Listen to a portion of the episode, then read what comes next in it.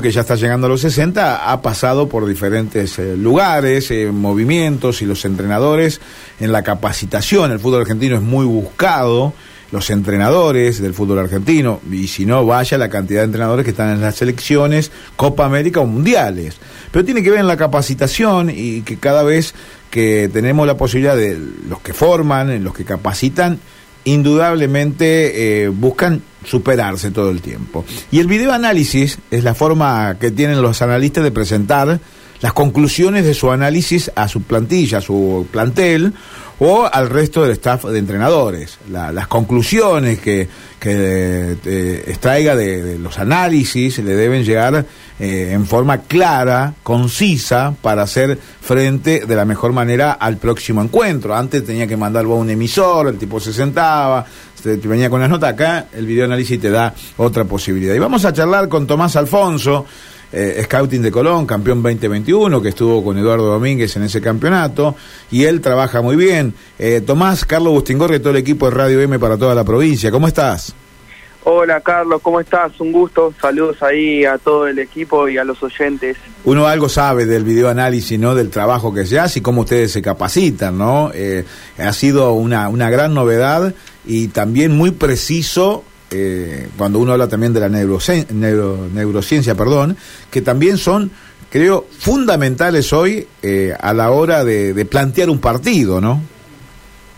Sí, tal cual, tal cual. Hoy podemos decir que el videoanálisis es una herramienta más que ayuda al entrenador a tomar una decisión, a plantear un partido, a plantear la estrategia de un partido, porque justamente se trata de eso, de observar, analizar cuáles son las fortalezas de un equipo, cuáles son las debilidades, los espacios donde se le puede hacer daño y qué estrategia un equipo puede plantear para tratar de superar al otro equipo justamente. Pues sabes que una noche en una entrega de, premios en Buenos Aires me encontré con Matías Almeida, lo tenía Holland en aquel momento de en videoanálisis, ¿no? Y, preguntábamos en cierta curiosidad, te estoy hablando hace muchos años, eh, ¿qué era el videoanálisis? Él decía, bueno, para que te des una idea, en el entretiempo eh, Holland ya me había sacado tres minutos de los defectos del equipo rival. Digo, eh, eh tan importante como, como decís, Tomás. Y, y digo, para abrir un poco la mesa y el juego con los chicos, ¿qué fue trabajar con Eduardo Domínguez en ese campeonato? No, fue una, fue una gran experiencia, obviamente porque es un entrenador muy reconocido eh, en el país. Eh, él ya venía de una historia en Colón donde había obtenido muy buenos resultados y bueno, justamente se dio eso de que tuve la suerte de justo coincidir ahí, justo vino él eh, previo a la pandemia, jugamos un partido, él después se, recordás que se paró todo, pero bueno, se siguió trabajando, analizando y demás y nada, se hizo un muy buen trabajo ahí previo, eh, que después, bueno, se, hicieron luego dos, creo, uno o dos buenos torneos y después se, cerró con el broche de oro, que fue, fue el campeonato, algo histórico. Vos pensás que Colón nunca había salido campeón, justo se dio la posibilidad de salir campeón en ese en ese 2021, así que fue algo impresionante, la verdad que impresionante. Claro. Siguiendo, Tomás, te saludo, siguiendo esa, eso que estás contando, eh, ¿qué podés contar ya pasado el tiempo de, tu trabajo en ese equipo de Colón? Que haya sido por ahí algún detalle que le marcaste a Eduardo de tal rival y que después, gracias a ese dato, pudo haber influido en el partido. ¿Recordás alguno que, que hayan hablado por ahí con el técnico que le marcaste y, fue, no sé si vital, pero sí que fue valioso para, para algún partido puntual? Mirá, no sé si entrar en detalles puntuales, pero sí te puedo decir que el análisis era constante, constantemente se analizaba rivales, se analizaban jugadores propios, se le enviaba videos de individuales de los rivales a nuestros jugadores y mismo también no solo se analizaba lo que te decía el tema de rivales, sino que también se analizaban jugadores para incorporar en el mercado de pase y demás. O sea, es una herramienta que constantemente a lo largo de todo ese ciclo se utilizó eh, porque se, se le daba se le daba mucha importancia, obviamente. Mm. Claro, yo no, pero antes que siga, digo, el partido con Racing fue perfecto. El último partido, digo, eh, yo el otro día hablaba, Tomás, hablaba con los chicos, decía, eh, por ahí en la salida de Colón, ¿por qué generalmente se la dan a Garcés? Es porque el equipo rival, en la observación, le permite que Garcés sea la salida, y o sea, o al menos dútil, cómo presionar arriba, cuáles las debilidades. Digo, el partido con Racing fue perfecto. A mí, a mí me dio la sensación de que Colón presionó donde debía presionar y bueno, y concretó. Digo, ese también fue un laburo muy particular, ¿no? Digo de los todos. Eh, tuvimos tiempo, la verdad, para analizarlo. Yo me acuerdo que estábamos ahí con, con el que es el videoanalista, el videoanalista histórico Eduardo y nosotros ya previamente incluso nos habíamos adelantado a ya ir analizando los posibles rivales que en ese momento eran, recuerdo, Boca y Racing que jugaban la otra semifinal, entonces ya ya previamente también habíamos hecho un análisis, obviamente que después una vez que se supo que era Racing el rival se profundizó mucho más, pero como decís, fue un partido perfecto, sumale que era una final, eh, generalmente pasan las finales que el que por ahí arranca ganando es el que por ahí termina llevándose el resultado la mayoría de las veces, entonces justo se dio eso, que también haces el gol de entrada, después bueno, ah. haces el segundo y el tercero y terminaste liquidando el asunto, pero pero sí, eh, obviamente que estuvo involucrado el análisis en lo que fue esta final, porque lo que te decía, en general hoy en el mundo el análisis es algo utilizado, que justamente es eso, analizar un rival, observar fortaleza, debilidades, qué hace en ataque, qué hace en defensa para que el entrenador después tome la mejor decisión posible y elabore una estrategia de partido. Claro, claro. Eh, ¿Cuántos partidos se analiza al rival antes de, enfrentarlo? Y todo depende del entrenador, lo que pida, pero son más o menos entre cuatro o cinco partidos. Después eh, de analizar esos partidos también se analiza individualmente cada jugador del rival, porque muchos jugadores necesitan ver individualmente los duelos que van a enfrentar. Por ejemplo, un lateral derecho necesita ver al extremo izquierdo del rival, mismo al lateral izquierdo al extremo derecho. Esas cosas eh, se le envían también a los jugadores para que lo puedan ver y obviamente también el tema de los penales del rival también se, se analiza y bueno, el entrenador de arquero pues ya se le encargó de pasárselo al arquero. Claro, las, las, posibilidades son, son ilimitadas, ¿no? Por lo que uno este, está escuchando y demás. Eh, ¿Y cuánto, cuánto tiempo te lleva? Porque eh, lo empiezan a trabajar la semana previa, se trabaja ya de, con tiempo anticipado. Mira, eh, se trabaja toda la semana previa, ya se va trabajando. Generalmente, por lo menos en mi última experiencia en Emiratos Árabes, post partido se analizaba se, realizaba el análisis propio, o sea, del equipo propio, se analizaba, se veía que se hizo bien, que se hizo mal, que se podía corregir, y ya después, al día siguiente, ya se empezaba a ver al rival, observar al rival, porque, bueno, a partir de eso también los entrenadores elaboran los ejercicios a realizar en la semana y van definiendo un poco la, el partido que van a plantear. Mm, mm. Pues sabe que, eh, escuchándolo a Tomás, eh, al avance, ¿no? Y ahora que hablaba de su última experiencia o la, experiencia que, está haciendo. Eh, yo me, acuerdo, Tomás, eh, hicimos un congreso hace muchos años eh, y vino Carlitos Ranali, que estaba con Bucalia en, gimnasia, y trajo el Word en aquel tiempo, que fue lo primero, que era un poco una base de datos, ¿no? digo, como, como el comienzo, lo que iba a ser después el videoanálisis. Sí, por eso, hoy evolucionó mucho, ¿viste? Hay mucha gente que usaba videocasetera, que cortaba los partidos en forma manual. Hoy hay software que te permiten ahorrar, porque también es importante eso. tiempo, claro, debe, debe analizar el partido lo más rápido posible y entregarlo lo más rápido posible al entrenador. Entonces hoy hay software que te facilitan todo eso y lo hace, lo hace muy rápido. Mismo tenés plataformas donde los partidos no necesitas grabarlos ni nada, sino que tenés plataformas donde vos entrás Tenés todos los partidos del mundo que quieras descargarte y agarrás y te lo descargás. Obviamente son plataformas caras, pero pero necesarias para el trabajo. Claro, claro. Y sí, no, eso pensaba, ¿no? Hoy si querés, Tomás, ver un partido de la primera de Letonia, puedes ver tranquilamente y tenés todos los datos que necesitas. Exacto, hoy te pasan un jugador que tenés que ver de la primera de Letonia y vas a la plataforma, descargas sus partidos, vas a armar estadísticas y demás. Hoy, hoy está todo muy al alcance de la mano Ah. Y nada, es algo que, que se tiene y que se debe aprovechar porque hoy todo se analiza, todos miran y mm. no hay que dejar nada, ningún detalle librado al azar.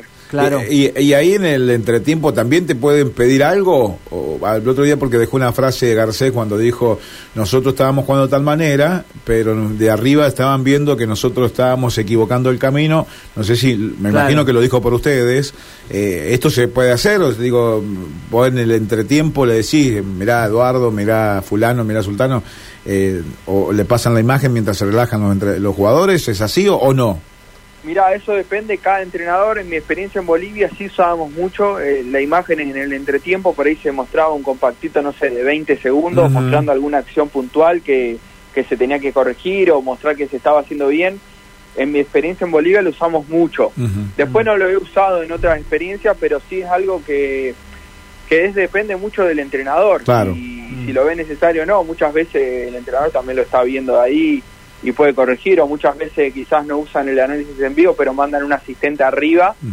para que para que pueda observar mejor, como el fútbol se ve mejor de arriba, por ahí el asistente puede observar mejor, más en frío, y bueno, después baja y, y le dice lo que vio al entrenador, pero en mi experiencia en Bolivia sí hemos usado compactos de 20, 30 segundos para mostrar alguna Claro, acción sí. puntual a corregir. Sí, la, la salida del 3 es Claro. continua, hay que presionar más ahí. Digo, hechos puntuales, ¿no? Claro. Sí, ¿crees Sí, que sí, cosas muy específicas porque tampoco podés, te da el tiempo y Claro. tampoco es conveniente mostrar tanto porque podés Ujú. confundir al jugador. Sí, claro. Claro, eh, Tomás, ¿crees que ya a esta altura el videoanálisis eh, es indispensable en el eh, fútbol actual para poder competir? Y hoy lo que te decía es una, remi- una herramienta que todos usan y es importante porque es algo que a través del videoanálisis del entrenador va a definir cómo plantea el partido. claro, porque claro. no puedes salir a jugar un partido sin saber cómo juega tu rival, qué hace, qué hace bien, qué hace mal. Eh, hoy es importante estar en todos los detalles y, Mm. y nada, lo que te decía, utilizarlo para eso, para elaborar la estrategia de partido y estar en todos los detalles. Es importante eso, saber qué hace tu rival, qué fortalezas tiene, cómo te puede dañar, cómo han dañado otros equipos a tu rival, también es importante eso, porque vos a través del análisis y ves, por ejemplo, qué, hizo otro rival para dañar al equipo, entonces podés sacar ciertas situaciones del juego de ese rival para vos plantear Claro. determinada, determinadas Claro. cosas en un partido y nada, hacer daño y tratar de ganar, que es lo que buscan todos. Eh, Claro. ¿Sabes qué te quería preguntar, Tomás? Si vos, a tu entender, eh, hay algún equipo sobreestudiado. Eh, y eh, pienso puntualmente el Manchester City, viste que por ahí se mira mucho lo que hace Guardiola porque es una referencia ineludible para los técnicos, ¿no? Como que siempre está un paso adelantado. ¿eh? Y el otro día veía en la previa de la final con el, con el Inter que eso, el de lo que nos estás contando vos, que hay hasta lo más mínimo de lo mínimo, de eh, cuántos pases da, en qué sectores da, eh, Rodri, cuántas veces le pega al arco, de- desde qué posiciones. Eh, ¿No crees que por ahí hay algunos rivales que se estudian más que otros o esto para todos igual, digamos, el, la calidad de- del análisis que, nos estás contando? Y mira, por ahí el Manchester City es un equipo que por ahí tiene las ideas un poco más claras y quizás es un poco más fácil de analizar porque todos más o menos lo conocen, todos saben cómo juegan. Eh, obviamente que existe el sobreanálisis, hay que tener cuidado, no es lo mismo un análisis que por ahí se hace para un medio periodístico, para una red social, que para un club de fútbol, para un cuerpo técnico, tampoco es la misma información que maneja un cuerpo técnico que mira muchísimos partidos que la que se le transmite a los jugadores, generalmente Claro. la información a los jugadores se le transmite más filtrada, pocas cosas, porque si vos más, lo dijo Luis Enrique, el que era técnico de España, Ah, sí, sí. en una nota durante Sí. el Mundial, de que al jugador hay que transmitirle lo justo y necesario, no le podés transmitir mil cosas porque Claro, lo confundís. terminás confundiendo. Claro, claro. Entonces Claro. también es, es importante Claro, eso, claro. eh, cuidar bien la información y saber qué transmitir, que generalmente eso obviamente se encarga el entrenador. Eh, te pregunto, eh, Tomás, y agradeciéndote esta posibilidad de, de aprender. Eh, eh, digo, cuando te vas a ver, un, te mandan, te, lo pueden mandar al videoanalista a ver un jugador para comprar. Antes te mandaban con una planillita, te decían, bueno, técnica individual, recepción de pase, qué sé yo, cabeceo, te, te daban una serie de la, de la, de la técnica individual, que son varios conceptos, digo, te, te mandan o, o no se hace sobre eso tampoco.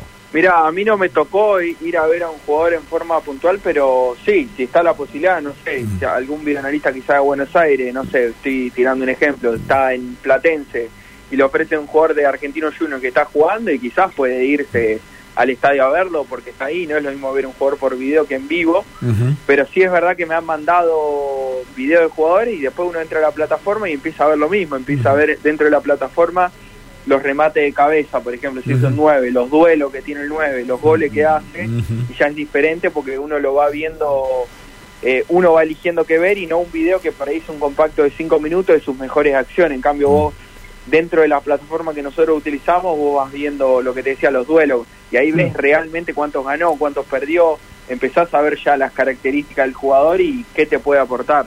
Claro, Tomás, la última también de, de mi parte. El fútbol, eh, dinámica de lo impensado, mecánica de lo trabajado.